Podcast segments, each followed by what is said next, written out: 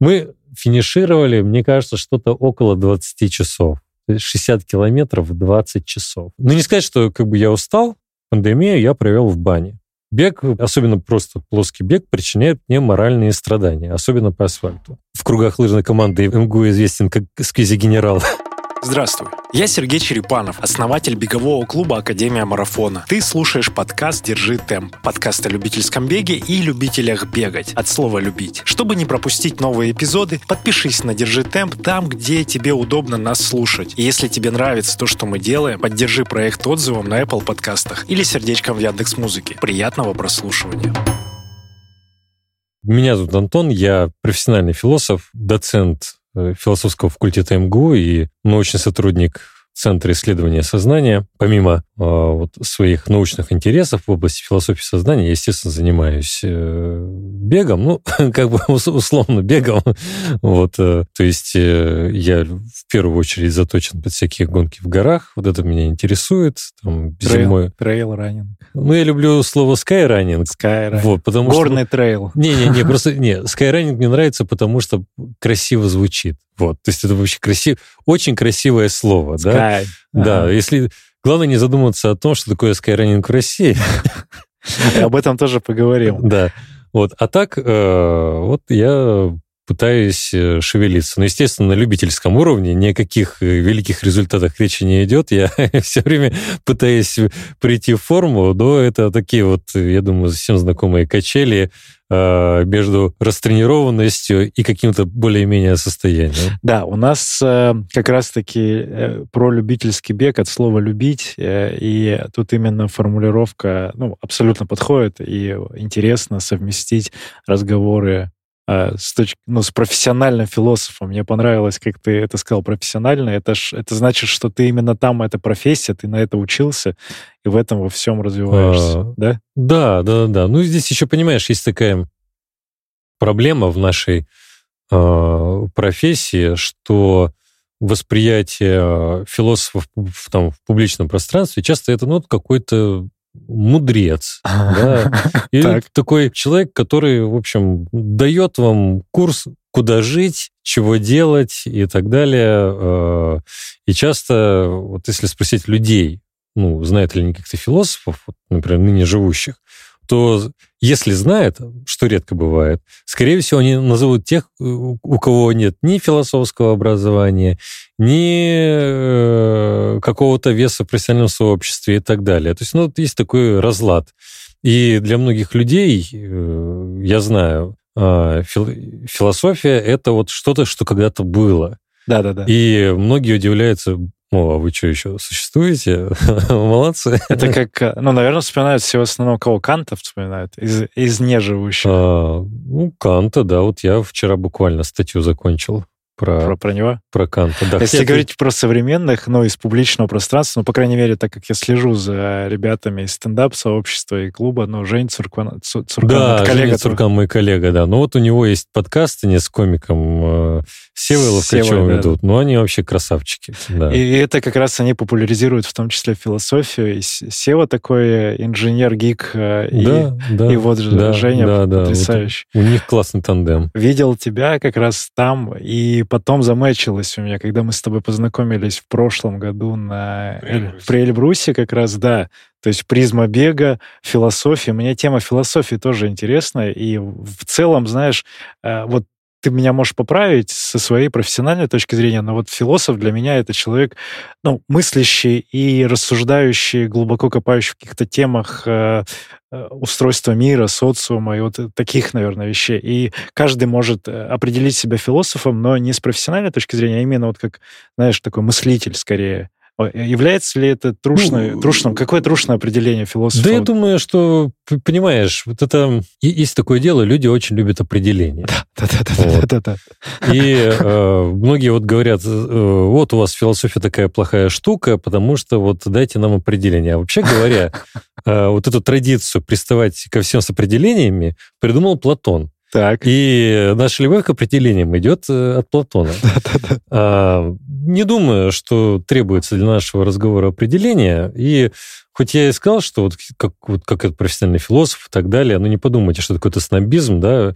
Я вообще не верю в то, что есть какие-то закрытые области знания, куда вот только посвященным есть вход. Пожалуйста, если вы проявляете интерес, вы можете и в нейронауке разбираться, в искусственном интеллекте, в философии и так далее.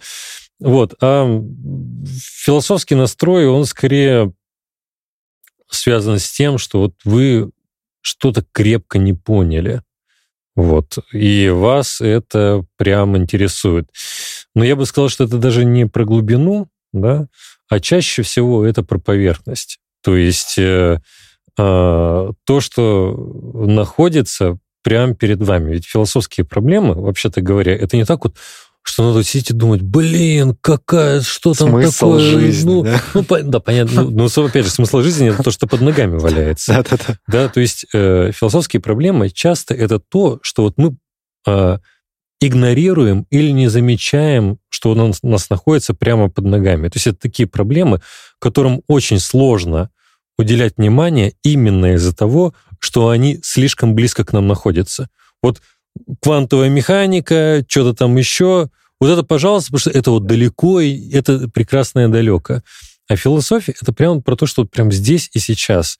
И поэтому очень трудно э, порой просто даже увидеть вот в этом какую-то проблему. Ну, допустим, даже вот этические какие-то вещи, да, вот когда люди рассуждают, куда мы типа, типа поступать, там, на философский факультет или на юридический. И я не думаю, ну, философия вот какая-то ерунда, пойду поступать на юридический. А между тем, это же философская, вообще-то говоря, проблема. То есть почему вы а, ваша, ваша система ценностей такова, что вы предпочитаете юридический. И э, философское рассмотрение исходит не только из-за того, что вы это ну, пытаетесь понять, но и из того, что вы условно не прибегаете к бесплатным обедам. То есть э, к таким э, способам объяснения чего-то, ну, какие-то простые сразу. Подумали и сразу вот э, там подорожник наложили на эту познавательную ранку, и все, да? А, а здесь именно, что вы пытаетесь вот именно Э, не привлекая там, авторитеты, не привлекая уже имеющиеся да, э, знания на этот счет, на свой страх и риск э, попытаться разобраться вот в том, что вот есть. Э, окей, э, интересная будет беседа, уже подразумеваю, потому что через эту призму никто еще про бег не разговаривал. Но при этом я все-таки для себя проясню, вот профессия именно философа, какая, какова монетизация сейчас в современном мире вот твоей, ну то есть не, не то, что сколько ты зарабатываешь, а как, каким образом, то есть где-то здесь прикладная вот эта вот ты, история. Ты, ты знаешь, э, все вполне обычно, как и Э, в других областях э, науки. Ну, то есть, если мы э, считаем, что философия — это университетская дисциплина, значит, она входит вот в научное здание, да? Вот, в данном случае я не говорю, что о каком-то высоком понятии науки. Вот, пожалуйста, если кто-то считает, что философия не наука, тоже нет проблем, ничего страшного в этом не вижу. Вот, но э, зарабатывают философы примерно так же, как и все остальные ученые. То есть э, гранты, да, то есть у нас есть какие-то исследования, какие-то направления исследований, на которые выделяются гранты, и, э, ну и плюс зарплата да, какая-то. Вот это основной э, источник дохода, ну, пожалуй, всех ученых. Ага. Да? А, а вот ты сказал про статью, ну, ты пишешь статьи, публикуешь их. Это важно именно, ну, помимо того, что тебе лично это интересно, это еще идет в какой-то зачет тебе там как а, статус? Е- естественно, современная наука э, репрезентирует свои знания через э, научные публикации. Вот знаешь, как про Инстаграм говорят, да? Не, не зачекинился в Инстаграме, этого не было. Не, побе... не выложил пробежку? Да, да, в Страву тоже этого не было. Э, в случае науки и философии, как академических, части академических э, дисциплин, а, ситуация ровно такая же. То есть, э, может быть, где-то глубоко-глубоко в Алтайских горах есть чувак, который решил или проблему фундаментальной физики, или что-то еще, Ну, он жит один, он вне сообщества. Ага. То есть никто об этом не знает. Да, Значит, да, этого не было. Да, да, да, а вот если это появляется в журнале, это уже все, это подтверждение, потому что ведь э, научная публикация, она же еще подразумевает э, слепое двойное рецензирование. А вот. это что значит? Это, это значит, что ну, нельзя просто так опубликоваться в научном журнале, да, и очень часто статьи реджектятся, то есть а, э, отвергаются, ага. да. Я вот сам рецензирую статьи, я такой довольно злобный рецензент, э, и э, отказываю в публикации многим статьям. А, предположу, что это без э, авторства, просто слепое как раздается некоторым да, да, да, то есть вы не знаете, кто написал, и оцениваете публикации. То есть вот, как правило, два человека э, должны дать э, обратную связь э, по поводу качества статьи, и там внести какие-то комментарии. Вот если все удовлетворительно, то она уже допускается. Вот, это интересная история. А кто определяет вот этот список рецензиантов? Это есть какая-то, ну, сообщество, кто выбирает, и как куда попал состав? Это происходит довольно просто. То есть есть э, редколлегия журнала, и э, там люди не случайные, они знают специалистов в соответствующей области. И э, они просят э, отрецензировать. Сама работа по рецензированию абсолютно бесплатная. Волонтерство. Да, и это очень важно. Это очень важно, чтобы рецензирование было бесплатным, потому что э, э, отсутствие вот этой экономической подоплеки обеспечивает э, э, не, как же это слово, не вот это вот непредвзятость. Да, и отсутствие протекции, типа, к тебе да, приходят, да, денег да, дают, ты да, такой, О. Да, да, да, ага. да, да. И поэтому это вот такой общественный долг ученого. То есть помимо того, что общественный долг ученого, любого философа, это, э, вообще говоря, объяснять людям, чем вы занимаетесь, да. Э, второй общественный долг, э, ну, это много, конечно, но вот один из них — это участвовать в рецензировании. Кайф. А сейчас статьи — это электронные журналы или по-прежнему живые такие же ну, бумажные ну, издания? Пока вот э, барахтаются, то есть, ну, чисто, чисто бумажных не осталось, да, но уже появились и чисто электронные. Но я так подозреваю, что с течением времени от бумажных форматов уйдут. Ну, может быть, будут бумажные издания чисто для коллекционирования какого-то. Благодарю за то, что слушаешь сейчас этот эпизод. Напомню, что «Держи темп» — это подкаст клуба любителей бега Академия Марафона. И ты можешь нас не только слушать, но и присоединиться к нашим тренировкам, в том числе дистанционно. В сообществе ярких и уникальных людей под присмотром профессиональных тренеров ты прокачаешь свои беговые навыки и достигнешь желаемых целей в беге. А еще когда-нибудь сам станешь героем подкаста, если захочешь. Ссылка на сайт Академии в описании выпуска. Запишись на пробное занятие и приходи знакомиться.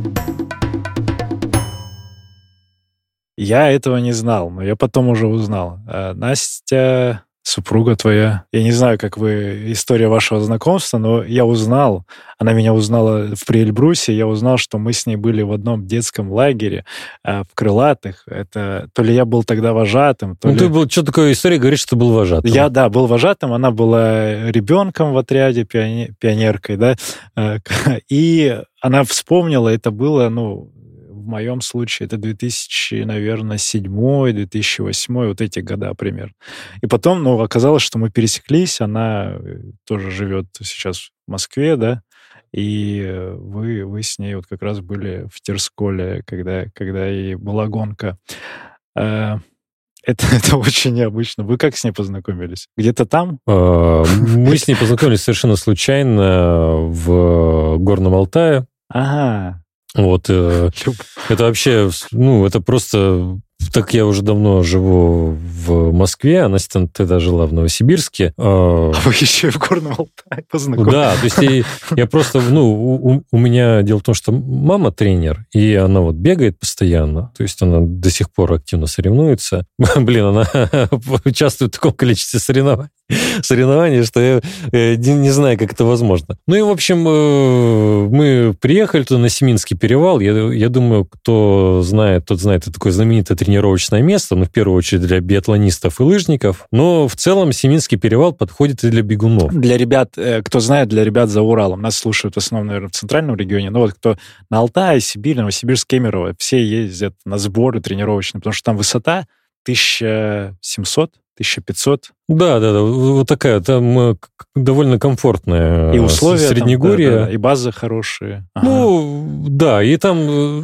не, нечем заняться, кроме того, как тренироваться. Да, то есть там, в общем-то, это, это та часть горного Алтая, в которой никто не тусит, и вот если вы не будете тренироваться, вы там просто свихнетесь от скуки. Вот, поэтому, если вы хотите добиться результата, да, то надо ехать на Семинский перевал, конечно. Вот. Ну и плюс ко всему, там, в принципе, для разнообразного бега на самом деле очень хорошие условия. В том плане, что часто в горах, да, э, вот из-за рельефа, да, вот мало такой беговой штуковины. Пло- плоской побегать. Да, работать. да, да. А там, в принципе, в принципе, там это возможно. То есть э, это тоже э, и вот одна команда одного Новосибирского университета, я забыл там какого, вот туда приезжают, у них довольно серьезные результаты у ребят. Вот. Э, За счет подготовки как раз. Да, и они там как раз вот тренируются традиционно. То есть... Э, так, там... ну я подозреваю, что вы там встретились на фоне тренировочного процесса. Ну, Настя тогда, конечно, и вообще никакие тренировки там нафиг не нужны были. Э, ну, беговые имеется в виду. Она, конечно, что-то поделывала. Вот. Ну да, такая была забавная история. Я сбегал на озера за вот на гору Сырлык, и там есть вот еще озера, можно спуститься, вот где-то 30 километров получилось. Вот, и пошла молва по лагерю, что тут какой-то чувак э, какую-то фигню сделал, нафига, непонятно, и, в общем, как-то вот я стал Насте там показывать вот фотографии, как я сбегал. А потом оказалось, что это все было подстроено, вот, что э, было желание познакомиться, и как-то вот было непонятно. А дальше э, все развивалось очень быстро. Настя решила поехать в Москву на свадьбу к друзьям. И говорит, ну, может быть, пересечемся. Вот, я говорю, не получится, потому что я уезжаю на Кавказ. Тогда э, это был э, пандемийный год, и Дима Митяев, э, я думаю, многие знают, слушатели, э, бежал ФКТ, то есть вот, э, вот этот круг э, вокруг Эльбруса.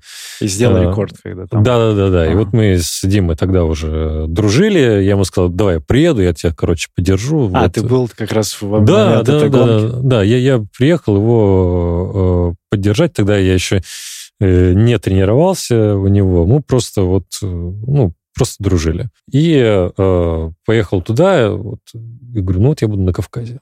А сам думал, блин, блин, блин. И такой написал, говорю, ну ладно, если хочешь, приезжай ко мне на Кавказ. А понимаешь, э, ситуация такая, что человек меня видел там 20 минут своей жизни.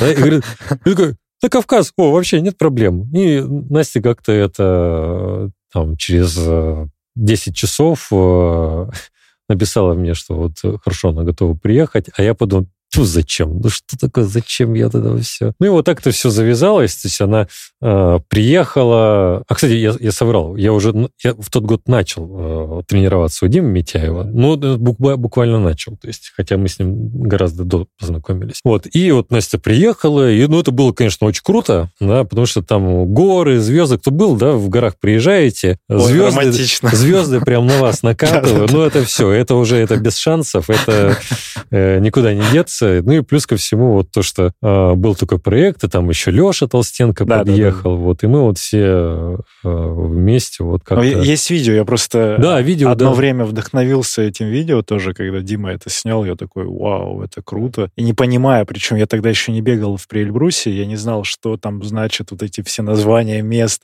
а я смотрел это видео, думаю, вау, как круто. Интересно. Ну, да. вообще, это видео, наверное, стоит рекомендовать с той точки зрения, что вот так называемый жанр ФКТ, да, то есть преодоление дистан... какого-то трека, а, известного трека за наименьшее время, он в основном распространен почему-то в американском беговом сообществе. И есть куча документалок качественных, офигенных, интересных, которые как раз вышли вот в пандемийные года. То есть многие кинулись делать ФКТ вокруг всякой фигни вокруг трех сосен, вокруг еще чего-то. И, в общем, э, по качеству, ну, прям сопоставимо. То есть это очень круто, и я надеюсь, что... А ФКТ у него есть аббревиатура? Fastest known time. То есть самое известное быстрое время. Просто на трек на каком-то да, да, в каком-то месте. Да, в как, вокруг какой-нибудь горы или еще что-нибудь такое, да. Ну вот. Э, Почему? Но это, наверное, распространено именно потому, что гонок-то, гонки отменяли все. Ну, не, понимаешь, еще есть э, такой жанр ФКТ, когда речь заходит, я думаю, тоже некоторые слушатели знают, э, известных, э, ну, тут сложно сказать, это тропа, вот есть Pacific Cross Trail, это, в общем, дорога протяженностью несколько тысяч километров, да, есть еще вот Апалачи и так далее, вот, да, вот, э, там вот как таковых соревнований нету, да, но есть э, чуваки, там какой-нибудь бельгийский стоматолог, да, который, э, я уж не знаю, кому сейчас принадлежит рекорд, но вот он, он двигался по одной из этих троп, и там он 80 километров в день э, пробегал. У меня есть подобная история, я слежу, ну, в свое время э, дружил там с девочкой с одной, которая из России преодолела одна из быстрейших за 15 15 дней или за 14 у нее рекорд э, тропу «Путь Сантьяго». Да, да, вот Сантьяго, я, я, пожалуй, это самая известная да, вот да, такая да, штучка. Да, да. Вот, и как раз-таки есть, есть ребята, есть кино на Vimeo в формате документалки, очень классно сделанное. Парень тоже там, э, ну, словенец какой-то такой из такой Европы, э, с велосипедистом группой сопровождения. Они, он пробежал за эти же 14 дней и очень сильно кайфанул, э, ну, после просмотра. Минут 40, наверное, я, э, вот эта протяженность этого фильма. Ты увлечен, э, как я понимаю, вот этими ультра историями. С чего все началось? Ты помнишь свою такую... Ты во взрослом О, возрасте все, пробежку? Все, все, как это все Все очень просто. То есть э, я, вообще говоря, помимо того, что МГУшник, представитель лыжной команды МГУ, А-а-а. о которой... Э, ходят легенды. Ну, я уж не знаю, какие легенды ходят, но это такой э, сильный коллектив э, со своими традициями многолетними, э, приколами и так далее. И вот э, когда-то у, у меня, не знаю, была такая одержимость лыжными гонками, я очень много тренировался, пытался, ничего, не, никаких результатов не добился. А, но потом все перешло в такое, знаешь, я думаю, что многим это известно, что, да, вот э, волнами все вот накатывает, да, что ты бросаешь, как-то растренировываешься, и что-то вот я несколько лет там ни туда, ни сюда. Но, тем не менее, так как есть эта лыжная команда МГО, да, то ты все, все время потренировываешься, потому что уже так сложилось сообщество. И вообще говоря, вот я, я не знаю, э, когда меня спрашивают, как вот ты вот там, не знаю, вот бегаешь, это вот все, да дело вообще не во мне. Дело просто в том, что друзья появились. Ну, реально, друзья, все. А, основная мотивация погрузиться вот в это ну, да, в коллектив, да, да, да, сообщество. И что-то там как-то, какая-то вот такая э, была не, неактивная тренировочная деятельность. И тогда э, Дима Ерхов, это такой э, парень, который, если вот кто-то пробовал гели-сквизи, да, вот этот человек, который отвечает за, гели, за, за сквизи в нашей стране. Вот О, так. да. Я, это одни из первых гелей в тринадцатом что ли, году я на них бегал тогда, когда ничего не было. Ну, вообще отличные гели. Вот, и, вот им бы сейчас, конечно, бы увеличить упаковочку, потому что для ультр, конечно, лучше, чтобы в, в геле сразу было много. Калорий, да, ну, за, за, заколебешься, эти вот мелочи вот это вот есть. Ну и маркетинг, наверное, чуть-чуть подулучшить. Ну да, да, да, да. Ну вот он, он отвечает за сквизи. И тогда э, Дима и Катя Митяева, они ели сквизи на тот момент времени. Это какие года примерно? Это для. Чуть, чуть ли не 2016. Ну вот я могу, сейчас у меня в голове 2016, по-моему, год. Вот. И э, Дима тогда сотрудничал с Адидасом. А в Адидасе был великолепный человек Рома Чебунин, он э, с вот Джеффом, я забыл, забыл его фамилию, вот они отвечали за Терекс, за... И был план вообще дичайшего развития аудора, это аудора да, угу. в России. И поэтому вот в 2016 году родился Adidas Elbrus World Race. А, он был... А, я да, понял. то есть э, до, до этого Эльбрус World Race, ну, опять же, кто вот знает, это было совершенно какое-то вот такое в себе мероприятие, да, э, но вот здесь пришел Adidas, такие, ребята, все, мы готовы. И вот этот Ром Чебунин, он э, великолепнейший э, организатор, кстати, во многом благодаря ему э, ребята Дима с Катей э, вот дальше вот в глобальный uh-huh. Adidas попали. Uh-huh. Вот так. И мы все вот вместе познакомились. То есть я, я знал Диму э, Ерхова, который сквизи-мен, вот, а я как э, в кругах лыжной команды МГУ известен как сквизи-генерал. Про это я сейчас не буду рассказывать. Поставщик сквизи? Нет. Ну, там была история, из-за которой меня называют сквизи-генералом. Ну, внутри. А, и э, вот Дима познакомил меня с Ромой Чабуниным. Мы что-то они рассказали, вот такая фигня. Дескать, 60 километров в Прильбрусе. Я подумал, да вы дураки, что ли? Я вообще, я на это подписываться не буду. Ну и потом как-то, знаешь, э, как-то происходит. Э, безумная идея, повторенная достаточное количество раз, да, начинает казаться такой, а, ну, нормально. Становится планом уже. Да, да. И э, после первого разговора, там, прошла неделя, я подумал, ну, я готов. И мы, значит, э, стали э, что-то там изображать, какое, какое-то подобие трени- тренировок. Но они делают гонку, и, и ты хочешь в ней поучаствовать. Такой формат? Или, или что? Ну, вот ты говоришь, 60 Тебя просто убеждают в этот момент пробежать? Не-не, это же было не в горах, это еще там было весной, то а, есть а, до, а, до э, собственно, самого Эльбруса. Я никогда не был ни на Эльбрусе, ни, вот, э, ни в окрестностях. Да, и да, да.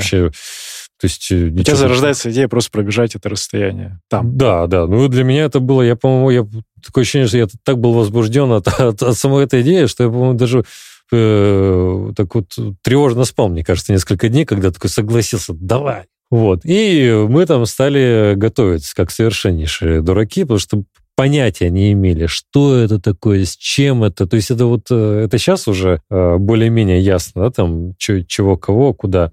А тогда это была вообще совершенно какая-то загадка. А, вот э, приехали как раз э, в- тогда в Приэльбрусе, и там же постоянно вот были вот эти вот э, фо- фотосъемки с, с Димой, с Катей. Приехали еще ребята из немецкого Адидаса. Вот, и вот мы постоянно там куда-то ездили, сразу вот у нас какая-то вот такая компания образовалась, вот мы куда-то ходили. В общем, все это было хаотично, и первое, первая вот эта дистанция, от ши- 60 километров, это, конечно, был э, fail вообще полнейший, потому что, не знаю, мы вышли на старт, ну, как бы это сказать, ну, такое ощущение, что ну, это как какая-то арктическая гонка. То есть мы были разодеты в пух и прах вообще. То есть у нас были какие-то непонятные рюкзаки, что-то... Это э, скорее такое- как тури- туризм классический. В это смотрели. ну, что-то такое. Ну, и мы решили все вчетвером пойти. Мы решили, что мы вчетвером, короче, до конца, мужиками, 60 километров, пойдем там, все. Диме Ерхову всю дорогу было плохо на всех перевалах. То есть у него была жуткая какая-то горная болезнь. Э, Рома Чебунин в итоге сошел, ну, потому что он был организатором еще гонки. Он там какие-то вертолеты разгружал ну, накануне, еще что-то такое. Ну, в общем, вот. И э, это было каким-то вот э, светопредставлением, потому что у нас там были вот сейчас даже разве, да, а у нас были привалы. Понимаешь, на гонке Все, привал. вы такие раз остановимся, посмотрим. Не-не, понимаешь, мы прям натурально садились там, это, лежали, что-то ели. И вот я вот сейчас вспоминаю, блин, это просто какой-то кошмар вообще. Что мы там, что мы там вытворяли? А там не было коротких дистанций? Там была одна 60 Да километров? не-не-не, почему? Уже, уже тогда был сформирован этот вот традиционный пол дистанции, который в этом году, насколько я знаю, немножко поменялся. То есть был этот э, Султран 33, был там этот Сараукуш, или как там его правильно называют, э, 46 километров, да, вот этого дистанция, ну, там, условно, 59 километров. И что-то такое было 100, 112 километров тогда. Вот. Ну, более длинной дистанции вот э, не было. Вот так, то есть базу, базовые дистанции вот как раз появились вот э, в шестнадцатом году. Ну, может быть, они и до этого были, но я ничего про это не знаю. Вот. Ну, понимаешь, ну, это было такое вот приключение, понимаешь. Вот сейчас мы... И мы реально вот Понимаешь, мы, мы преодолевали эту дистанцию в стиле э, Конюха Федорова, ну, то есть Фе- Федора Конюхова, да, то есть как, вот так. То есть там на лодке в кругосветку, ну, ну только по горам. Ну, это У вас турпоход был, ну скорее. да нет, мы там где-то что-то, конечно, бежали, что-то еще такое, и там много было каких-то событий. Опять же, в этого Диму там какой-то камень попал с горы прямо у него в, прямо в, это, в лодыжку. Мы финишировали, мне кажется, что-то около 20 часов. То есть 60 километров в 20 часов. Ну, не сказать, что как бы я устал. Ну, понятно, что усталость есть, но так как мы совсем вот передвигались задом наперед, вот, то э, ну, ну, было интересно. Вот, и... Это первая гонка вообще, в принципе, твоя. Да, да. Первая, первая гонка вот такая. И сразу вот так вот. Ты дальше, ты вообще возвращался на шоссе, что-то бегал такое шоссе? Нет, я никогда не интересовался шоссе. Более того, когда, например, у меня росла форма э, в лыжных гонках, э, беговая деградировала. То есть у меня было такое, что я там пробежал 3 километра за 10 минут 13 секунд когда-то. Вот это вот просто вот э, ну, выглядит ну, смешно. По меркам бега это, конечно, полная ерунда. Вот. Э, но это вот все. То есть, э, когда я вот именно пошел в лыжи, все, у меня все беговые результаты встали, и ну, на шоссе, честно, я чувствую, что у меня просто нет даже таланта такого. То есть ну, не, не приспособлен. А вот э, в горах я себя нашел, я понял, что мне это нравится. Но помимо Эльбруса, ты все равно где-то еще куда, куда ты ездил? Что есть такого ну, интересного? Э, я не великий как бы трейлранер, да, то есть э, все-таки у меня еще есть часто на лето всякие конференции и все остальное есть. Поэтому я не могу вот так вот много гонок бегать. И обычно это там три гонки. В России я вот только в Приэльбрусе бегал, вот, ну, там несколько раз. В Архизе бегал, а, в Красной Поляне разные забеги бегал. Но вот из такого, что называется, не, не из этого мира, я бегал, а вот я и соврал. А нет, не соврал. Э, да, это была вторая, получается, моя такая ультра 50 э, километров в Калифорнии. Ого! Вот. Это как так? Да. Что это за, да. что это за формат? Э, во, во, во времена ООН, когда не было всего, всего того, что есть сейчас, так вот моя специализация, она ну, связана с таким научным туризмом, да, я не знаю, как, я думаю, что у многих э, слушателей, да, наших, э, туризм и отпуск, как правило, это спортивный там туризм, то есть вы куда-то ездите, и, а в науке, если вы наукой занимаетесь, то у вас может быть плюс научный туризм. Да. Научный, то есть тут вот... Конференции. Да, да, да. Ага. И я вот, ну, конечно, основные мои путешествия по миру связаны именно с наукой. Я вот в Гренландии, допустим, был на... Мы там на корабле ходили, где «Титаник» Э, затонул. Вот. Но, слава богу, никому не пришло в голову спускаться на дно, вот как блин, несчастные, очень жалкие. Вот. И э, прилетел я э, в Калифорнию. Там у меня есть близкий друг Дим Кужанов, тоже лыжник МГУ. Э, и у него свободный гараж. Вот, ну, в доме, знаешь, он, ну, такой типичный американский дом. Э, он, Гараж, где создается да, какой-нибудь бизнес. Ну, там кремниевая, да, вот, а это прям кремниевая долина. Вот. И я поселился, вот 40 дней я прожил в гараже у него, вот так вот. И мы решили, что как вообще что-то было интересно, а давай мы пробежим 50 километров.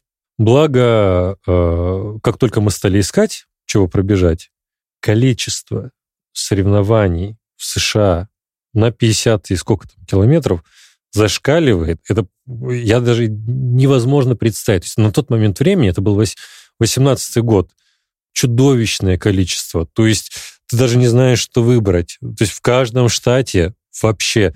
И причем это вот такие, э, что мне понравилось, э, локальные совершенно uh-huh, вот вещи. Uh-huh. И я думаю, что про это интересно э, рассказать, потому что такие соревнования, они возможны из-за наличия сообще... локального сообщества, не только бегунов, а в целом. Э, вот мы стартовали с побережья Тихого океана, очень красивый э, старт, и вот там, понимаешь, э, кто спонсоры? Вот там есть какая-то местная кофейня, там пиццерия, там еще, ну вот местные ребята, да, они там привезли свои это пиццы, чего-то еще такое, и вот и это прям все локал, то есть это все, то есть это не какие-то, э, не знаю, спонсоры, какие-то большие там, бренды, да, да, да. да, и так далее. Это просто э, местные чуваки, э, какие-то вот средний бизнес, малый и средний бизнес. Они такие, о, давайте. инициатива. Да, ага. а потому что эти же вот э, бегуны и тому подобное, они вот потом и приходят к ним и так далее. Вот. Ну и плюс ко всему, ну это все очень такое семейное дело. Вот так. И такой чисто теплый старт. Ну, опять же, теплые старты, там ну, вот 60-70 человек. Да? Ну, в среднем... На 50 километров. Да. Ну, совершенно заштатный какое-то соревнование. Да? У нас на главных дистанциях, ну, ну, понятно, что если мы берем там Суздаль, да, правильно?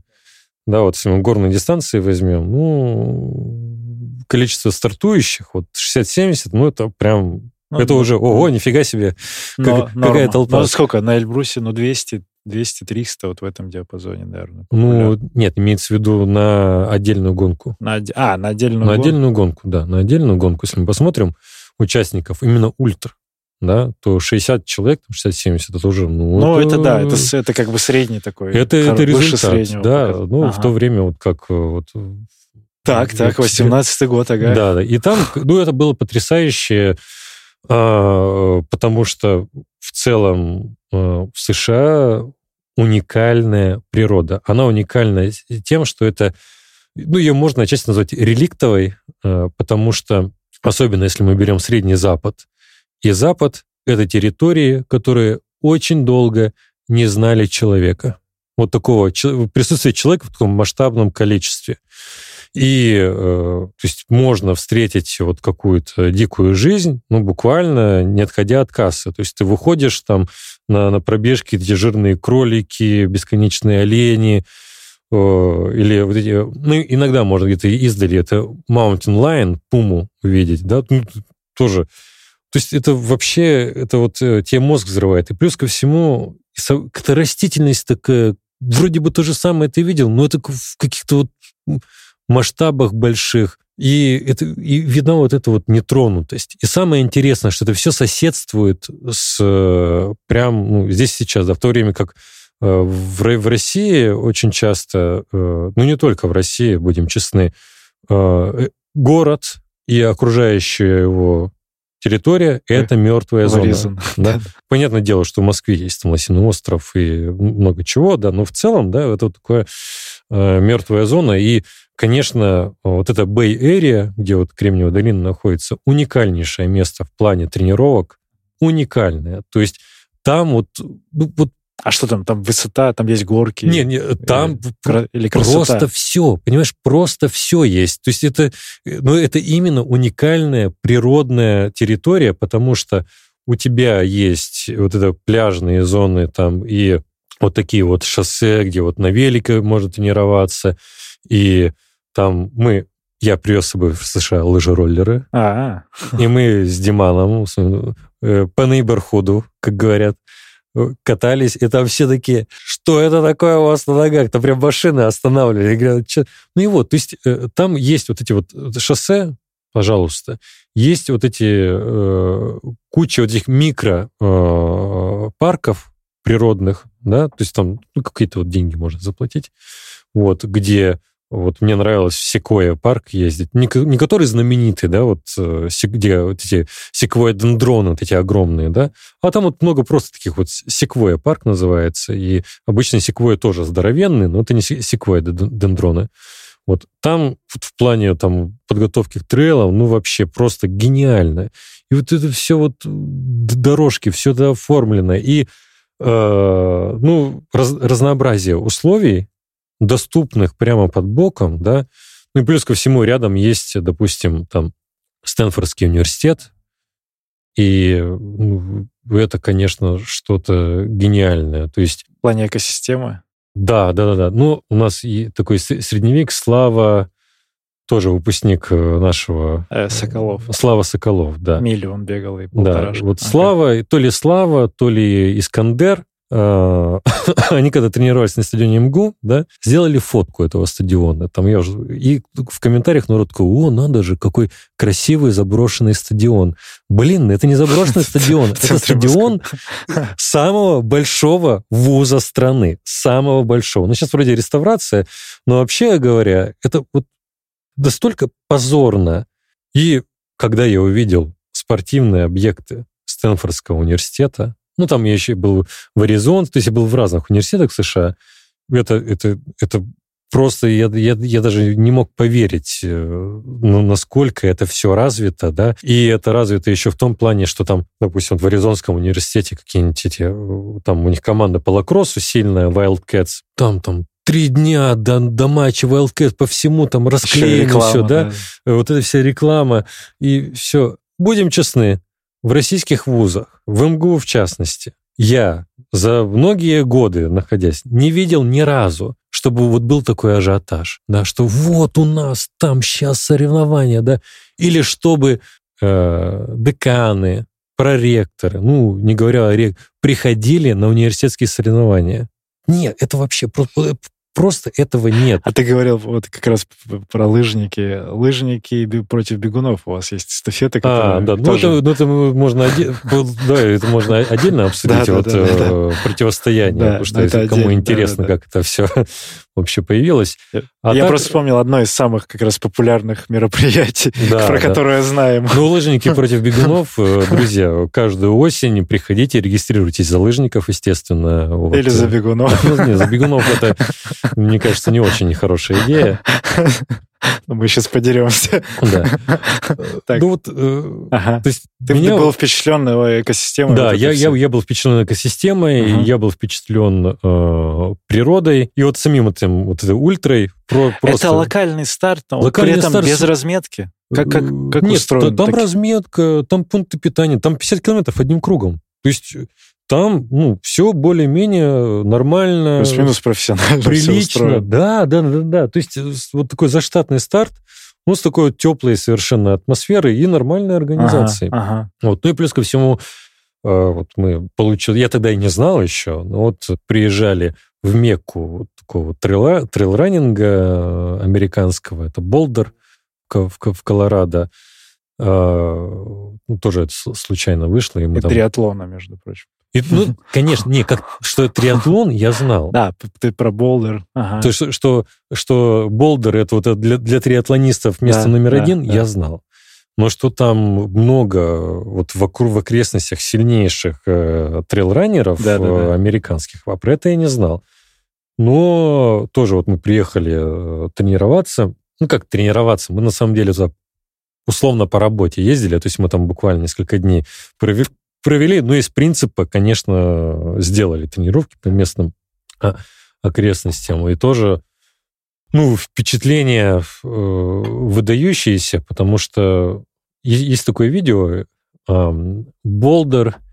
is um, the capital of consciousness of the world. То есть это Болдер — столица сознания мира. То есть это, ну, это такое шуточное видео, э, потому что Болдер локальный городок, да, но совершенно со своей атмосферой, и там вот много вот этих вот духовных людей.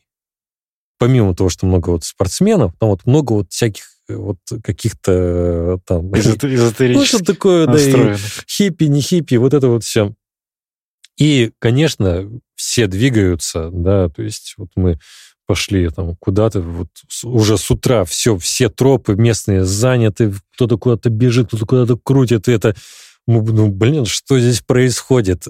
И там тоже мы пошли, думаю, вот надо купить кроссовки в местный магазин. Мы не просто мы же не знали, что это такой город специальный. Да мы пришли в местный магазин, там какие-то ребята, которые вообще вот, они там, а чё, чё кого, что мы говорим, ну вот мы вот там 50 километров собираемся пробежать. Такие, так, а чё? И, и они и мы поняли, что разбираются, то есть, что тут вообще каждая собака разбирается, там вот трейлранинг, все вот это уди- удивительно, да? Ну и, конечно, природа такая. А с другой стороны, кстати, э, Болдер — это столица пива еще. Э, да, то есть там э, самое большое количество пивоварен ну, вот на, в США вот плотность пивоварен там вот самая большая. Хотя Уникально. Америка, конечно, не пивная страна. Уникально. Вот. Но вот это так. Ты пока рассказывал, я вспомнил, э, я часто смотрю YouTube как раз зарубежных вот всяких ребят, трейранеров, и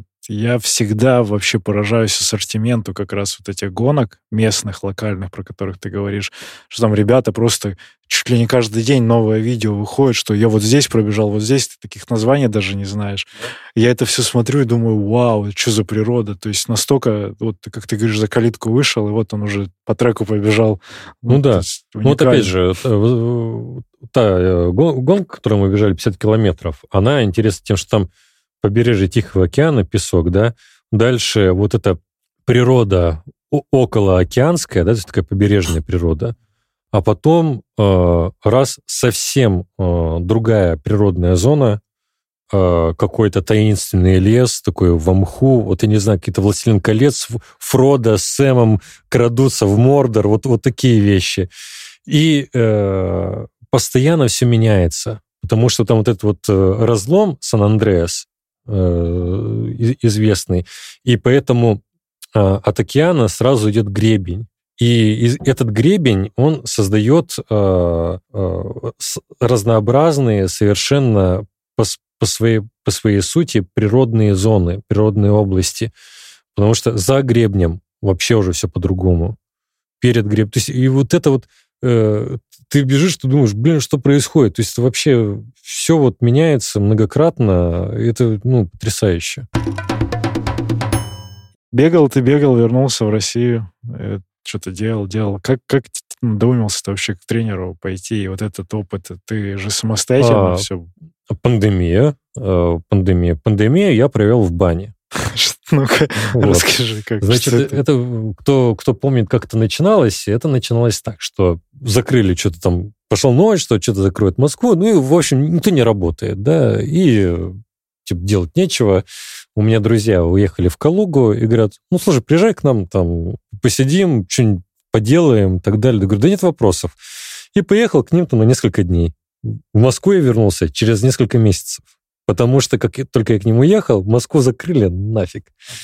Вот. И там у них вот была отдельно стоящая банька, и мне ее, в общем, выделили в пользование. Ну, в общем, в этой бане я что-то кумекал, думал, что вообще делать, чем, чем, чем заняться. И в итоге подумал, а может мне опять тренироваться начать как-нибудь по-человечески. Вот. я написал э, Дим Митяеву, говорю, слушай, Дим, возьми меня, пожалуйста. А ты с ним знаком уже до этого? Да, как, ну как мы, с ним, мы с ним как раз познакомились в 2016 году, вот, да, э, вот во все, да. Вот, говорю, слушай, возьми, я, я короче, что-то я устал быть э, совсем таким. Ну, я уже почувствовал, что я достиг неко- некоторого дна. И это было неприятно. Откровенно говоря, это неприятно, когда ты совсем теряешь физическую какую-то э, силу, потому что ты сразу чувствуешь потерю в степенях свободы. На мой взгляд, что дает в том числе занятие спортом, даже не здоровье, вот здоровье фиг с ним. Ну, то есть, конечно, тоже хорошо, да, а дает свободу, что ваше тело не является для вас препятствием каждый день. Многие, вот, вот обратите внимание, кто-то поднимается, не знаю, по лестнице, и видно, что он хочет, наверное, или она там постоять, или что-то еще, да. И то есть, э, когда вы занимаетесь спортом, особенно те, кто давно занимается спортом, забыли о том, что в обычной жизни люди, которые не занимаются спортом, спотыкаются о свое тело, спорт дает невероятную свободу. Не только вот телесную, но и мыслительную, потому что как только тело вас блокирует, это блокирует и мысли. Ты как раз э, столкнулся с этой несвободой в тот момент и понял, что... Э, да, ну я понял, да. И как раз э, есть же условия, там вот эти поля-то открыты, калужские, вот там вот река Угра, где вот татаро-монгольская ига закончилась по преданию в 1480 году. Вот можно было к этому камню бегать, а, памятному. Ну и все, вот я ему написал, говорю, ну да, вот так вот. Ну, стали, стали тренироваться? Да, стали тренироваться, да. Сейчас есть какой-то у тебя, ну, какая-то цель, мотивация именно в, может быть, ну, какую-то гонку пробежать или где-то поучаствовать? Ну, глобально мотивация такая. Э, да. Я бегать ненавижу. А, бег, особенно просто плоский бег, причиняет мне моральные страдания, особенно по асфальту. Но он позволяет участвовать в приключениях Э, любовь к приключениям является главным мотивом в тренировках. Ну, а если вот более предметно, то 66 километров э, там с набором 5000 15 э, сентября побегу. Это? Это Альп-индустрия. Геленджик? Нет, Альп-индустрия в Сочи. А, в Геленджике такой набор не будет. Ага, 5 тысяч. Ты прям вот сейчас э, в той, ну, готовишься, все, форму. Да, ну вот я буквально вот сейчас э, перед подкастом полторы тысячи метров э, набрал. Это где в Москве ты так сделал? Ну, я Крылатск? живу в Крылатском, поэтому у нас можно. А ты вот до этой, до, цер- до церкви там или где, вот в эту горку? Не, горнолыжка именно, горнолыжка. Сама горнолыжка. Ну, просто вверх-вниз? Да. Интересно. Вверх-вниз. Интересно. Мы такое практиковали и практикуем периодически в Канте. Там вот тоже на... Не бывал там на этой горке? Бывал? Бывал, бывал, да, да. Ну, там, там тоже интересно, то есть там э, под, под, подъемы покороче, но их преимущество в том, что они э, покруче да, и это э, больше силовой работы, и опять же в плане вот бега э, со спуска тоже интересно, потому что там такие качкообразные э, спуски, и поэтому для какой-то механики, да, вот такой, хоть какой-то, потому что положа руку на сердце, что бы ты ни делал на равнине, в горах это, ну, Совершенно. Кап, капля в море, да, ну, особенно в плане спусков. А, но, но, но все равно, то есть это делать стоит. Ну и там вот эти кочки, это, в общем, довольно хороший инструмент. Да, да, да. Если говорить про такой самый длительный, кроме тех 20 часов, которые вы в самом начале бежали, какой вот в формате гонки, сколько ты ковырялся вообще по длительности? Не, вот это был вот самый первый был самый длинный именно по времени. Вот. Дальше уже вот так вот, чтобы больше 10 часов, ну, только один раз было. Вот, и все. Ну, во-первых, я понял, что пока с моим уровнем тренированности соревнования больше 60 километров, там, ну, больше 70 километров, не будут приносить удовольствие, потому что я не, не могу их качественно пройти. И, э, к сожалению, видишь, сейчас есть такая ну, многие это обсуждают, э, тенденция несерьезного отношения к километражу. То есть раньше для людей подвигом было 10 километров да, пробежать, да, да, да, да? Сейчас люди о 50-60 километрах говорят так, как это вот за яйцами сходить. И э, это очень сильно э, девальвирует э, именно ментально ценность. Ну, не то чтобы ценность того, что вы делаете, а того, того насколько это, это офигеть как трудно. 30 километров в горах, вот ты к Океане бежал, да? И в этом году тоже. Это писец как трудно. Это, блин, это просто, вот даже вот обычный Skyrace, ну, только с хорошим набором, это очень сложно. И к этому надо тренироваться очень много. И Э, понятно, что, может быть, вот у кого-то есть э, талант, вот как у, как у, у Кортни, э, да, вот это Долатор, по-моему, такая фамилия, да, вот. Но и то она, у нее база выносливости, извините меня, она чемпионка штата была по лыжным гонкам, да, она такая девчонка из Миннесоты, поэтому у нее там... То есть, мне кажется, что может быть, через несколько лет, или, может быть, в следующем году уже на что-то большее я подпишусь, ну, потому что вот чем хороши длинные дистанции, тем, что здесь нет таких сильных ограничений по таланту. Ну, условно говоря, в длинных э, штуках большую роль играет стабильность тренировочного процесса и годы. Ну, то есть, если ты там 2-3 года там более-менее потренировался, да, вот это есть задел.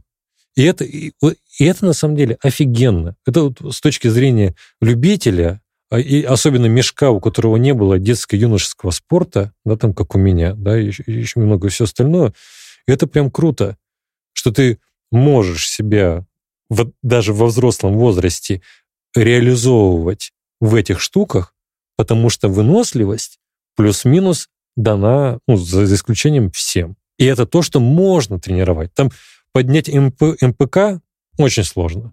Ну, можно, но очень сложно. Да, там какие-то еще вещи сложно. А выносливость можно. И это просто офигенно. Ну и силовую выносливость, там, через зал, например, через какую-то силовую нагрузку. Плюс важная составляющая питания и ментальная практика. Ну, то есть в какой-то момент ты уже начинаешь говорить с собой, там, спустя там 5-6 часов на, на, на, на гонке, такой, а, здесь сойти или там помедленнее, или нет, я, я, знаешь, я иногда с камнями разговариваю.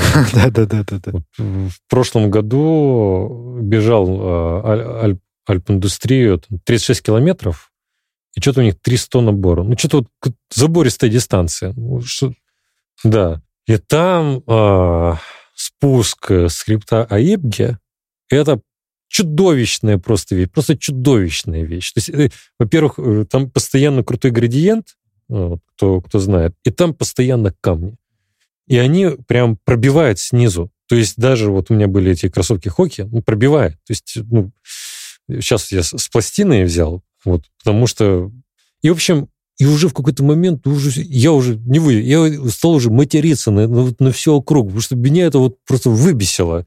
Ну, это многим известно, мне кажется, что, ну, потому что сколько можно? Ну, это вообще просто издевательство какое-то. У тебя есть какие-то откровения? Ну, может быть, как раз ты от, отвечаешь на философские вопросы, бег тебе помогает в этом именно по работе, как-то... Как такая медитация редко бывает, наверное, вот, но потому что я занят какими-то другими мыслями. То есть, знаешь, как говорят, о, ты, наверное, там гора гонку пробежал, да, ты такие красоты, ты такое все, там ты вообще налюбовался. А на самом деле ты всю гонку думаешь, что тебе сожрать? Там так, так, так, ага, вот сейчас попить, а потом вот съесть гель, а потом, ага, так, так, так, солевая капсула пошла. Э, глубокие вопросы ты не задаешь, не отвечаешь, точнее. Бывает. Э, вообще, ну, честно, бывает, но это э, непровоцируемо. То есть у меня, если вы занимаетесь наукой или такой деятельностью, то знаете, что вас может какая-то мысль застигнуть совершенно неожиданно. Такое случается, но по большей части э, скорее на тренировках я вычищаю. То есть э, для меня тренировки, я пытаюсь в тренировке не нести с собой то, за пределами тренировочного процесса находится, чтобы просто очистить вот... Чтобы просто ну, вот знаешь, тело ну, ну, ну, то же самое, знаешь, ага. вы решили отдохнуть, легли и, и скроллите в телефоне что-то, да? Ну, не будет отдыха от этого. А если вы ляжете и закроете глаза там, там на 10 минут даже, это вообще... То есть здесь, здесь эффект тот же самый. И поэтому я пытаюсь четко разграничивать тренировочный процесс и всю жизнь за пределами тренировки. Вот ее не существует. То есть ты выходишь, говоришь, у тебя план там 10 по минуте в горку, и ты такой, все, погнали. И только вот в этом сосредоточиваешься. Да, да. да. Это, это хорошо. Это тоже надо уметь, кстати, тренировать вот этот подход к тому, чтобы не нести с собой вот это а ты, ты знаешь, это, может быть, частью еще сложных гонок идет у меня, потому что я вот когда езжу, да, ну, есть анекдот про, про лыжников и бегунов, не знаю, слышит ты его или нет. А, значит, бегун бежит там какой-то вот э, по шоссе, ну, не знаю, шоссе, не, не важно. Ну, думаю, так, так, так, вот здесь мне надо поддержаться, здесь ускориться, сюда повернуть, там вот это вот все. Вот, и здесь это я финиширую, ну вот все, раз, разложился. Вот такие мысли во время бега. Мысли лыжника во время гонки. Раз-два, раз-два, раз-два. Ну да, хорошо. Но а, в действительности в лыжных э, гонках э, у многих есть такое, не только у меня, что ты едешь, и ты думаешь о движении. То есть ты постоянно думаешь о движении. То есть попадаешь ты в толчок чего-то еще, вот какие-то, то есть это какой-то такой, знаешь, ниндзюцу, кунг-фу, ушу, вот эти вот упражнения, да, всякие, которые вот делают, эти ката в карате, да, вот то же самое в лыжных гонках. Ты, может быть, э, мешок, вот я вот мешок, да, но вот мне вот нравится там ехать красиво, да, то, чтобы вот так вот, и ты вот эти вот вещи смотришь, да, и твое сознание занято вот, вот такими вещами. И то же самое в беге, допустим, особенно если ты там тренируешься вот по горнолыжке, еще где-то, да, ты смотришь, вот, а под какими углами, вот, э, особенно бежишь подъем, как себя чувствуют ноги когда бежишь там со спуска, ты вот думаешь, а как мне там центр тяжести посадить? Вот так, вот так, вот так. То есть на самом деле столько есть вещей, о которых можно думать именно о движении твоего тела, что это настолько интересно, ты ну, не замечаешь. В этом и есть медитация, мне кажется. Именно ну, процесс, ну, то есть погружение, внимательное смотрение в сам процесс. Ты становишься этим процессом. В этот момент ты такой, рука, нога, чик, чик, чик, и все, и ты уже другие мысли как раз они не прицепляются в этот момент. Это хорошо. Вот оно такое, скорее, видишь, э, не, ну, тебя ум находится в таком активном состоянии. Поэтому можно назвать медитацией. Ну, вот я сейчас в Индии был.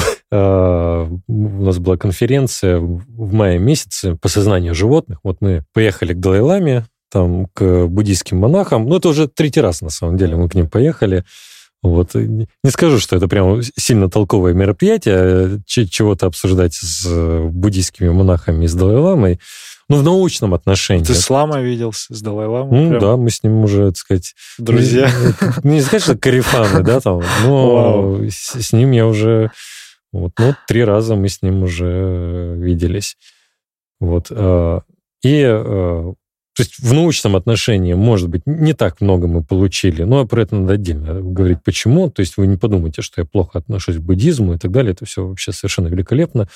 Вот в практическом отношении, вот в плане медитации, вот это все посмотреть, это крайне интересно. То есть это прям ну, круто. После этих поездок э, какой-то минимальный вывод, да, вот, э, что, что я сделал, то, правда, медитация круто.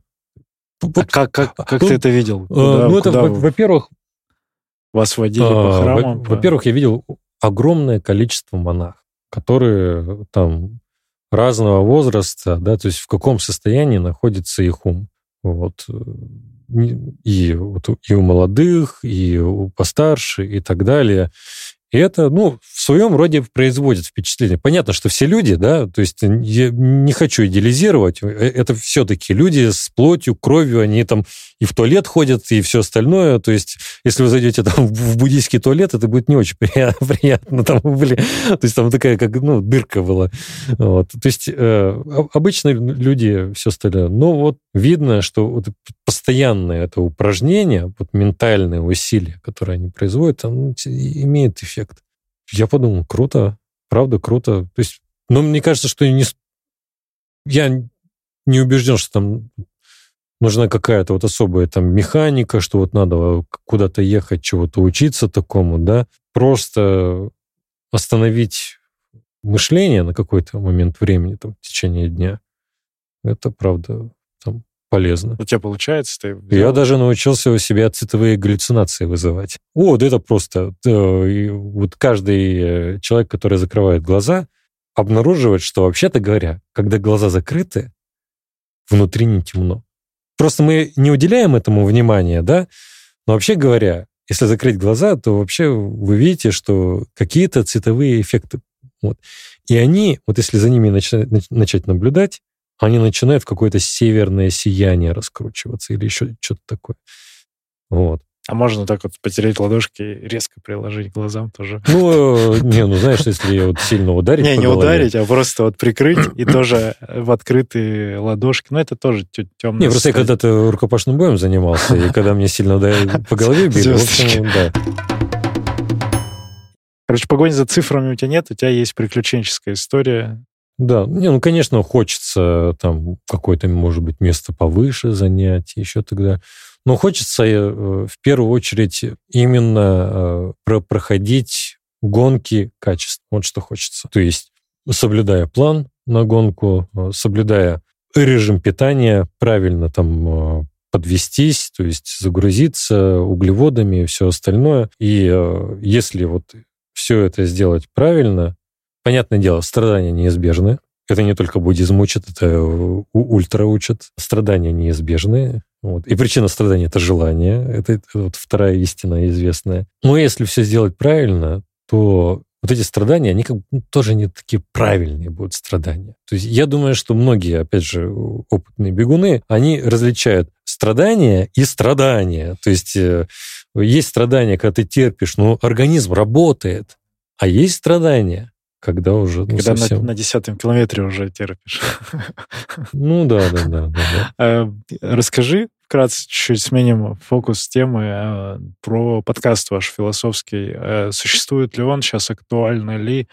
Где можно послушать и что вообще обсуждать? Потому что я так листал, смотрел, ну, не видел, чтобы он прям супер популярный, как-то он вот у вас там продвигается отдельно, но вот что, что с ним сейчас? Угу. Ну, подкаст о философии э, не может быть супер популярным, потому что все-таки э, философия такая нишевая вещь, да, и не все люди интересуются философией, ничего страшного в этом нет совершенно. А наш подкаст называется «Не искусственный интеллект». Ну, он есть на всех площадках, то есть, э, пожалуйста, можно найти, нет, нет никаких проблем в этом. Вот. И он такой, он не популяризаторский в том плане, что мы не рассказываем какую-то базовую вещи про философию и так далее. Задача э, познакомить э, слушателей именно с профессиональной философией и с живыми философами. Да, да, вот, которые вот они приходят и э, рассказывают про то, чем они занимаются, или из истории философии, или вот... Там разные гости у вас? Да, да, да, каждый раз э, разные гости и новые темы, и мы вот на таком не, не всегда вот самом доступном уровне, да, но что-то обсуждаем, и мне кажется, что это полезно в том плане, что вот вы можете пощупать. Вот что такое современная философия, вы можете пощупать. То есть там не настолько это все сложно и так далее, чтобы совсем уж это нельзя было слушать, да. Ну, из интереса вот прям вот пощупать, какие-то вот там посмотреть, какие вы угу. сделать. А кто сейчас вот из э, мировых философов вообще, кто в тренде? Ну, вот условно там шоссейные бегунки Пчоги, а вот из философов есть такие Ну, здесь э, такого нет э, по той причине, что философия — это очень огромная, разнообразная область. То есть, условно, философия — это не шоссейный бег, а это как вот спорт вообще да, вот спорт вообще, да, и в каждой э, дисциплине философской есть э, свои герои. И про многих героев, допустим, я вообще ничего не знаю, потому что ну, я этими дисциплинами, как и какими-то видами спорта, ну, не интересуюсь и не знаю про них ничего. Поэтому мое мнение, оно, естественно, не является истиной там, в последней инстанции. Если вас интересует э, философия сознания, допустим, вот Дэвид Чалмерс, можно... Это вот актуальный современный философ. Да, это актуальный современный философ. Дэвид Чалмер. Ты один из таких людей, людей, профессиональных философов, который известен за пределами профессиональной среды. Вот Дэвид Чалмерс, его книжка «Сознающий ум», она переведена на русский язык. Ага. То есть ее можно... Это как раз следующий мой был вопрос. Да, что, да. что по почитать? Потом, опять же, если философия сознания, Дэниел Деннет тоже важный философ, всадник нового атеизма, еще называют, потому что их там как всадники апокалипсиса, но вот есть всадники нового атеизма. Правда, их а, из четырех уже трое, потому что один умер, но тем не менее. Дэниел Деннет есть. Но э, это философия сознания, да. Есть э, другие области, есть моральная философия, есть политическая философия, есть э, темы, связанные с, со свободой воли, допустим, если вас это интересует, или э, существованием личности, как личность сохраняется во времени, с эстетикой, современным искусством, с, с гендерными исследованиями, э, религией. То есть э, очень много современных философов, и здесь э, ну, так вот сложно сказать, кто, потому что реально очень много. Вообще современное положение дел в науке таково, что людей, очень умных людей прям очень много. Вот очень много. Вот это вот э, это такая сложность на самом деле. Тоже будет понять, а кто, вот кого, кого, где, как там читать. Да, как. хорошо. Но вот этих ты отметил, ребят, кому интересно будет. А ты где-то сам, может быть, помимо подкаста, может, у тебя канал есть, что-то почитать, какие-то мысли твои? А, ну, телеграм-канал у меня есть, как...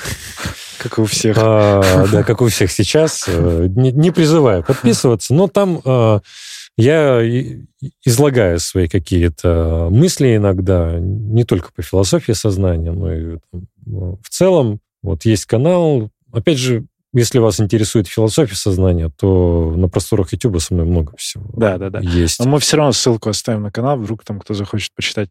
А если говорить про личный твой, э, знаешь, какой опыт, ну, может быть, просто фильм, не связанный с философией, вот просто что из контента тебя вот из недавнего, может быть, впечатлило или вдохновило? Сериал какой-нибудь, кино какое-нибудь, может быть, передача, ну, не передача, наверное, сериал или кино. Вот классический вопрос, э, на который э, человек готов был бы ответить, когда он думает про себя, когда его спрашивают, не знаешь, что сказать. Так, что ты посмотрел из последнего? Из последнего, ну, если, если вот из таких вот э, около спортивного, да, то это Last Dance. То есть это последний О, танец. С Майклом Джорданом. Да, это, конечно... Это топовая история. Просто и сто, ну, супер, если, если говорить про спорт, да. Опять же, если говорить про спорт, э, то недавно посмотрел очередную, вот, э, очередную документалку про Баркли-марафон. Баркли-марафон — это самое, может быть, упоротое соревнование э, на, на ультрадистанцию. Так, и что это сколько там, чего? Это, э, ну, как бы заявлено 100 миль, но обычно это там 120-130 миль получается. Организатор Баркли марафона тот же самый человек, который придумал э, Backyard Ultra. Вот, и Backyard появился позднее. Э, Backyard, я думаю, многие уже знают, потому что в России уже какое-то неимоверное количество бакьярдов случилось повсеместно. Пробежка э, на заднем дворе, да, круг да. 6,7. Да, да, да. Много-много да. кругов. А Баркли э, марафон это, э, насколько я знаю, э, в настоящее время, ну, ошибка не будет велика, за долгие годы его существования финишеров 20 человек. Не каждый год есть финишер. И последние годы финишеров не было. В этом году финишировало аж трое. Вот так. Там, э, ну, может быть, надо рассказать про это? Да, да, да, да, конечно, интересно. Э, это вот такое мероприятие. Э, я рекомендую посмотреть, во-первых, есть э, документалка прикольная, называется «Where Dreams Go To Die», где мечтам суждено умереть. Очень, э, мне кажется, хорошо сделано. Формат на Ютубе можно найти. Да, ну, да, на Ютубе, ага. да, да, на Ютубе. Значит, придумал Лазарус Лейк, но это его погоняло, извините за выражение, настоящее имя я сейчас не, не вспомню. Проходит это в штате Теннесси. Изначальная история появления этого забега позволения сказать, начинается с неудачной попытки э, того, что какой-то человек сбежал с местной тюрьмы, и вот э, его там, он в течение 60 часов ушел на какое-то, ну, позорно маленькое расстояние от тюрьмы. Вот так вот. Ну и появилась идея, что ну, за 60 часов, наверное, можно гораздо больше сделать. И это был таким вот толчком к появлению Баркли марафона. На данный момент участвовать в этом э, состязании может только 40 человек. Чтобы э, зарегистрироваться на Баркли марафон, вы должны написать письмо Лазарусу с объяснением, почему вы тот самый человек, э, почему вам так важно финишировать. Ну, история показывает, что если вы какой-то крутой бегун, то... Скорее всего, да, вас есть, примут. Есть да, вас примут, да. Как это выглядит? Э, там есть пять на каждую петлю свой cut time, uh-huh. то есть, да, то есть вот это Ограничение время, по времени, время да. Uh-huh. А, нельзя пользоваться часами с GPS. Трек известен, но ориенти... ориентируется исключительно по карте и компасу, больше никак. Да, разметки нет. Пунктов питания как таковых, за исключением того, на одном холме, тоже нет. Поддержка участников на дистанции запрещена за исключением только лишь вот когда заканчиваешь петлю и прибегаешь, а там городке, можно. Ага. Да, там можно. А, чтобы зачесть петлю, нужно принести с собой бумажки. Эти бумажки вырываются из книг, запрятанных на дистанции. Каждый участник вырывает э, ту часть э, тот листочек, который соответствует его порядковому, ну, беговому номеру. Книжки подбираются интересные. Про страдания, про смерть, про всякое такое. То есть там все такое с юморком. Вот. Они а, лежат запрятаны в природе или в каких-то зданиях? Как они? По-разному. То ну, в карте ну, это не, указано? Не в зданиях, ну, в, в карте это указано, да. То есть э, желательно иметь опыт ориентирования, конечно. То есть, потому что иначе это точно нет. Похоже а, на Рогейн на какой-то. Ну да, ну да, но в отличие от Рогейна, в Рогейне ты простраиваешь дистанцию, да, да, да, да, то есть у тебя есть точки, и ты там сам выбираешь. Тут все-таки дистанция четкая, ага. да? Ты вот э, не можешь там как-то срезать. Так, так, так. Бумажки. Вот. Ну, общее время, как вот, понятно дело, 60 часов. Да, да, да. Вот. Трек очень жесткий, очень жесткий, по всякой фигне. То есть это не это, это там не тропинки, там вот это просто какой-то бурелом, какая-то вот ерунда, да. Ну, плюс ко всему, это весна, и там ну, еще может быть довольно холодно, какой-нибудь ледяной дождь все время летит и так далее. То есть сами условия еще сложные. Обычно э, там к пятой петле остается никого или... Те самые три человека. Или несколько человек, да. Пока еще, к сожалению, ни одна девушка не смогла финишировать, но я надеюсь, э, это изменится, особенно если Корт никогда не заинтересуется, потому что Бакьярд она неплохо э, пробежала, вот. Не могу понять, почему она вот на Баркли не идет. Ну, когда-нибудь. И э, Пять, пять петель, э, да. на последней петле. Да, это пять петель, да. И там на последней петле э, участники не имеют э, права двигаться вместе. И они проходят петлю кто-то против часовой стрелки, кто-то по часовой. То есть первый, кто заканчивает петлю, выбирает направление движения. Выбирает направление движения. Первый, кто заканчивает четвертую петлю, выбирает направление движения. Соответственно, можно... Э, и дальше все уже так распределяются, кто вправо, кто влево бежит. Вот так. А в чем э, мотивация, чтобы поддержки какой-то не было друг от друга? Ну, да. Там ну, ну, понимаешь, там объяснение такое, это упорка. Ну, то есть, ну, тут, тут, типа ты сам, сам за себя. Да, то есть, да, здесь уже каждый сам за себя, да. То есть, естественно, что люди э, пытаются, лидеры, да, не только лидеры, как-то коллаборироваться, особенно ночью. Ночью там просто жесть ночью, там чудовищно. Там, в общем, я думаю, вот посмотрев э, фильм, будет все понятно. Да. Ну там, подожди, там... Важный нюанс? Нет, там очень много нюансов. То есть кто первый раз участвует, дает, дает там какой-то взнос, там что-то доллар с чем-то, вот он не меняется. И э, каждый первый участник должен предоставить автомобильный регион, автомобильный номер, где он, где он живет, вот просто задать и все. И эти автомобильные номера живут. Из три. Проблема с Баркли-марафоном, в первую очередь, это депривация сна, недостаток сна. Это начинается еще до старта. Почему? Потому что неизвестно, когда старт. Что? Как это? А, значит, этот э, в любой момент времени, ну там, ну, в течение суток. Как, ну, в лагере. Вот да, там, да, в лагере, там, да. Лагерь Они там в лагере располагаются ага. в кемпинге. В любой момент времени, в течение суток, когда заберет голову этому Лазарусу, он берет такую раковину морскую и в нее дудит. И как только он в нее дудит, час до старта. Все выходят на старт вот через час, и он э, закуривает сигарету, это значит все, можно бежать. Что-то да. и сумасшествие. Э, в этом году была полная жесть э, на последней пятой петле. Она была связана с тем, что чувак, который в итоге, кстати, первее всех финишировал, отправился вторым на петлю, он пошел по, против часовой. У него э, в конце петли книгу прохожий упер. Что? То есть, понимаешь, то есть тот, кто по часовой стартовал, он эту книгу успел вырвать листочек. А кто-то прочь часовой, у него это в конце, а книжки там нет. А это еще темнота. И чувак настолько был гениален, что он понял, что он не ошибся в навигации. Хотя все, вот многие ошибаются. И что он реально был там, где надо. Потому что обычно, если люди там не находят что-то, они начинают блуждать. И вот он настолько был крут, что он в тяжелейшем ментальном состоянии сообразил. А так, те, кто финишировал, галлюцинации. У одного в, в этом году у чувака, по-моему, уже на третьей петле галлюцинации начались. Там его полицейский наряд увидел, как он с баками разговаривает. Вот посмотрите в этом видео.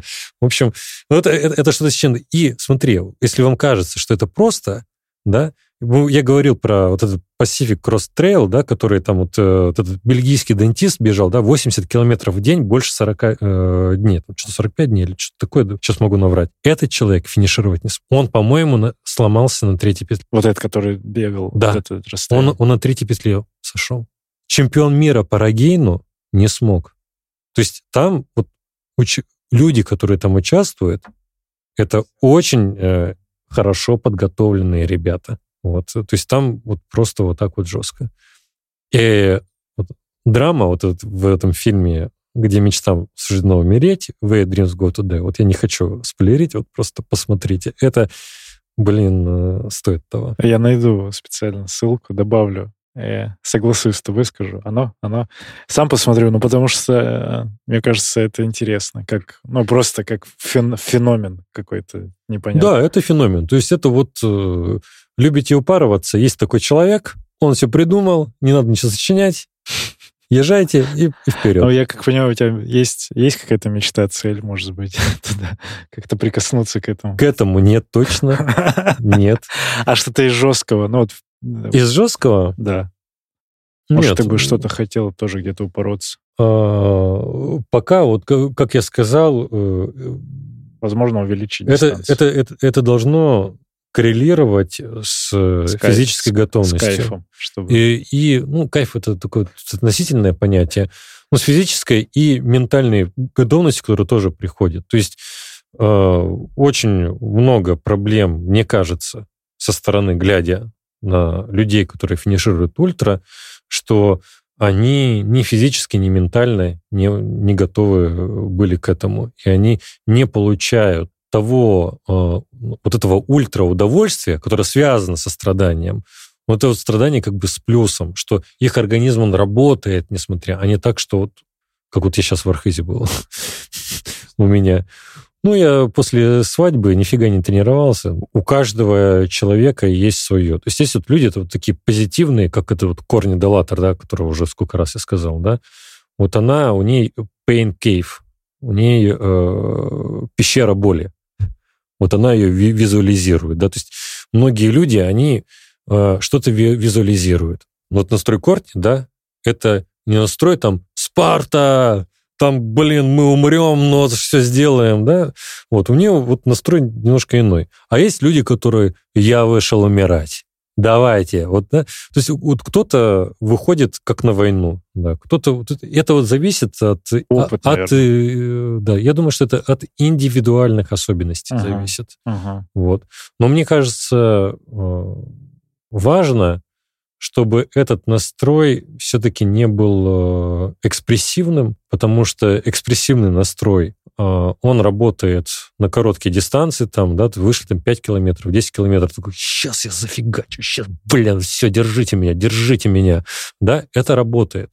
Но если вы вот в таком возбуждении, вот в таком настрое выйти на длинную дистанцию, ну, помимо того, что это как бы нервная система такая уже, да, вот она очень тратит, ну, это э, на, на таком топливе быстро не... Ну, как ускорение. Вот э, на ускорениях работает АТФ. АТФ классно, аденозин-трифосфорная кислота, она классно дает там энергию, но ее очень мало. И, конечно, экспрессивный настрой, он точно такой же. Вот. То, то есть вот, ну, нужен более такой медитативный э, настрой. И мне кажется, более... Я за, за позитив, если честно.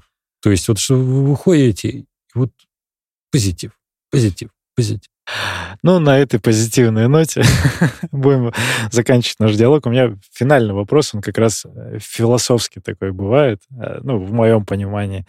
Э, обычно спрашиваю ребят, вот у тебя есть опыт текущий на 23-й год. Начал ты бегать по горам, в том числе в 16 году. Вот за эти 7 лет, вот с текущим опытом, Антон, туда ты бы что-то себе подсказал, порекомендовал бы или какой-нибудь совет бы дал?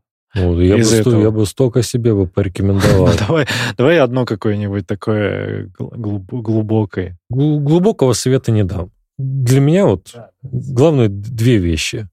Это питание, вот номер один. То есть э, энергообеспечение номер один. И второе спуски. Э, готовиться к спускам, да. Вот, э, потому что подъем по равнению много ума не надо. Ну, реально, много ума не надо. Вот спуски это, это очень сложно, особенно на равнине, прям пипец сложно, потому что э, на равнине даже вот с горнолыжки, условно, вы, наверное, бежите не так, как вы бы бежали по спуску 10-километровому. Вот поэтому я бы себе сказал, что вот спуски, вот прям спуски, спуски, спуски и питание, питание, питание. Ну, хорошо. На этом мы будем тогда заканчивать. Кушайте вкусно, бегайте вниз, э, тренируйте, качайте жопку. Да, вот, да, да. наверное, так. А, Антон, благодарю. Это приятная беседа. Спасибо. Спасибо, да. Да, всего доброго. Благодарю, что дослушал выпуск до конца. Если тебе понравился эпизод, напиши об этом в нашем телеграм-канале. Оставь комментарий на ютубе или отзыв в Apple подкастах. Это важно, потому что каждая оценка и комментарий помогают услышать подкаст большему количеству людей. А благодаря обратной связи от слушателей мы можем делать «Держи темп» еще лучше и интереснее. Спасибо, что ты с нами. Услышимся на пробежке.